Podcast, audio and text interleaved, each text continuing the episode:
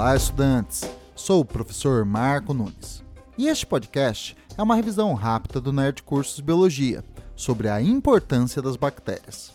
As bactérias possuem papéis muito importantes na ecologia da biosfera, participando dos ciclos biogeoquímicos, como no ciclo do nitrogênio e do carbono. No ciclo do nitrogênio, as bactérias transformam o gás nitrogênio atmosférico em amônia, a amônia em nitrito e o nitrito em nitrato. O nitrato é a principal substância nitrogenada utilizada pelos produtores para a síntese de aminoácidos e proteínas. No uso alimentar dos produtores pelos consumidores, são fornecidas proteínas que, após digestão, fornecerão aminoácidos para a produção de proteínas específicas dos consumidores. Bactérias anaeróbicas obrigatórias do gênero Rhizobium vivem associadas às raízes das plantas leguminosas, como a soja, feijão, ervilha e amendoim, fornecendo nutrientes nitrogenados e ganhando proteção contra o gás oxigênio.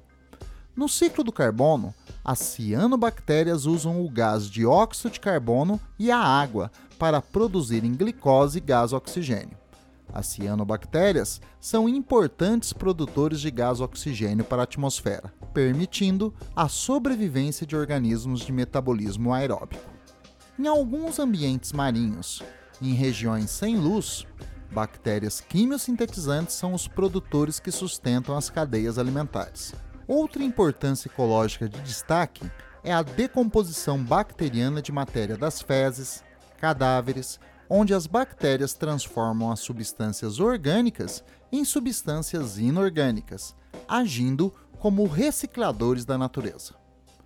Algumas bactérias vivem associadas a outros organismos em relações ecológicas mutualísticas.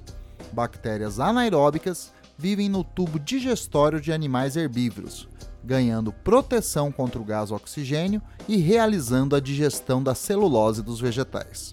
No sistema digestório de vários animais, inclusive no humano, há bactérias que aproveitam material não digerido e fornecem vitaminas essenciais ao bom funcionamento do corpo.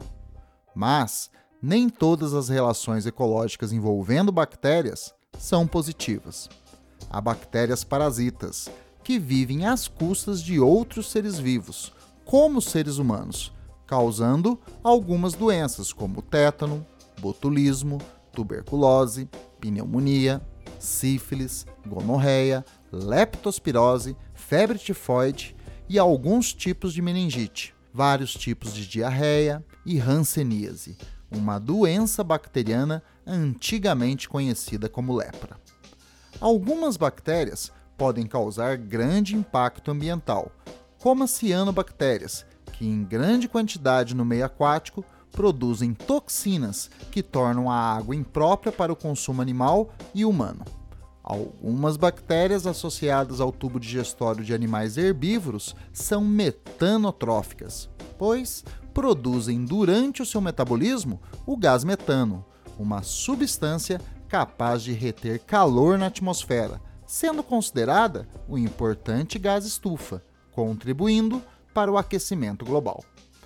As bactérias também possuem uma importância econômica, sendo utilizada há séculos em processos fermentativos, como a fermentação acética, que produz vinagre, a fermentação alcoólica, que produz bebidas alcoólicas e álcool combustível, e a fermentação láctica, que produz iogurtes, leite fermentado e queijos. Nas últimas décadas, o aumento do conhecimento biológico sobre as bactérias permitiu a sua utilização como organismos geneticamente modificados, produzindo muitas substâncias de interesse humano, como alguns hormônios, como a insulina. Percebeu, né?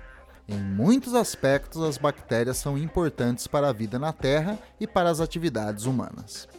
Bom, é isto aí. Continue firme nas revisões do Nerd Curso Biologia e bom estudo!